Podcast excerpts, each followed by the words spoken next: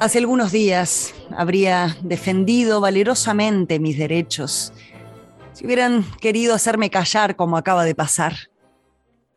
Pero ya no me importa. Ciudadanos, voy a hablarles de algo muy importante. Y en comparación con lo que voy a decir, no tiene ninguna importancia el haber demostrado que las aguas de este balneario están contaminadas y que el balneario todo está mal construido. Solo voy a hablarles de un descubrimiento que acabo de hacer. He descubierto que la base de nuestra vida moral está completamente podrida que la base de nuestra sociedad está corrompida por la mentira. Yo he querido esta ciudad tanto como a mis hijos. Cuando tuve que dejarla era muy joven.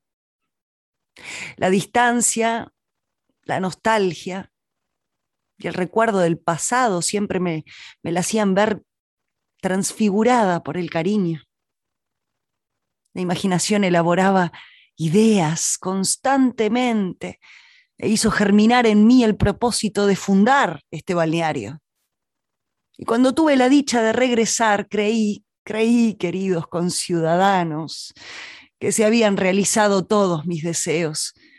Me animaba una ambición sincera y ardiente de consagrar todo mi saber, toda mi inteligencia, toda mi vida al bien público y con esa extraña ceguera vivía yo dichoso. Pero desde ayer, desde ayer, se han abierto mis ojos y lo primero que he visto ha sido la incapacidad total, la crasa ignorancia de las autoridades. Me asusta la inmensa idiotez de quienes ostentan el poder. Los detesto no puedo con ellos. Son como, como cabras a los que se deja invadir un jardín recién plantado. No hacen más que estropearlo todo.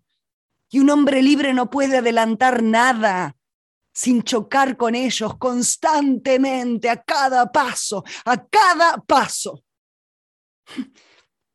Y lo que más me extraña es que antes no me haya dado cuenta del valor de estos individuos a pesar de tener ante mi vista un ejemplar perfecto de su especie en la persona de mi hermano Pedro. Ese hombre, ese hombre obstinado que nunca retrocede ante sus errores. Pero no pienso denigrar más a nuestras autoridades, no. No, estoy seguro de que todos ellos, todos estos reaccionarios van a sucumbir tarde o temprano. Sí, no es necesario atacarlos para que llegue su fin. Y por ende, opino que no constituyen el peligro más inminente de esta sociedad. No, no, no, no, porque no son ellos los más peligrosos destructores de las fuerzas vivas. No son ellos los más temibles enemigos de la razón y de la libertad. No, no. Precisamente este es el gran descubrimiento que hice ayer. El enemigo más peligroso de la razón y de la libertad de nuestra sociedad es el sufragio universal. El mal está en la maldita mayoría del sufragio, en esa masa amorfa ¿O acaso no es la mayoría de esta sociedad la que me roba mi derecho y pretende arrebatarme la libertad de decir la verdad? La mayoría siempre tiene la razón. La mayoría siempre tiene la razón. No, no. La mayoría no tiene razón nunca. Esa es la mayor mentira social que se ha dicho y todo ciudadano libre debe protestar contra ella. ¿Quiénes suponen acaso la mayoría en el sufragio? ¿Los estúpidos o los inteligentes? Espero que ustedes me concederán que los estúpidos están por todas partes, formando una mayoría aplastante.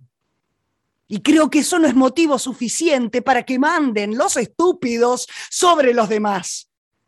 Sí, sí, ahoguen mis palabras con sus gritos. No saben contestarme de otra manera, ¿no? Escuchen, escuchen. La mayoría tiene la fuerza, pero no tiene la razón. Y yo pienso dedicar todas mis fuerzas y toda mi inteligencia en luchar contra esa mentira de que la voz del pueblo es la voz de la razón. ¿Qué valor ofrecen las verdades proclamadas por la masa? Son viejas y son caducas. Y cuando una verdad es vieja, se puede decir entonces que es una mentira, porque acabará convirtiéndose en una mentira.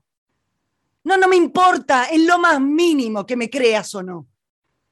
En general, las verdades no tienen una vida tan larga como Matusalén.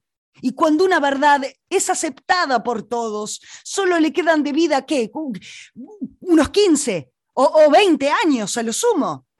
Y esas verdades que se han convertido así en viejas y caducas son las que impone la inmensa, la inmensa mayoría de la sociedad, como buenas, como sanas. ¿De qué sirve asimilar tamaña podredumbre? Soy médico y les aseguro que es un alimento desastroso, créanme, tan malo, tan malo como los arenques salados y el jamón rancio. Esa es la razón por la cual las enfermedades morales acaban con un pueblo. Y por Dios, no, por Dios, no, no me hablen ahora de verdades evidentes, reconocidas por todos. Las verdades que acepta la mayoría no son otras que las que defendían los pensadores de vanguardia. Sí, en tiempos de nuestros tatarabuelos ya no las queremos no nos sirven más. La única verdad evidente es que un cuerpo social no puede desarrollarse con regularidad si solo se alimenta de verdades disecadas.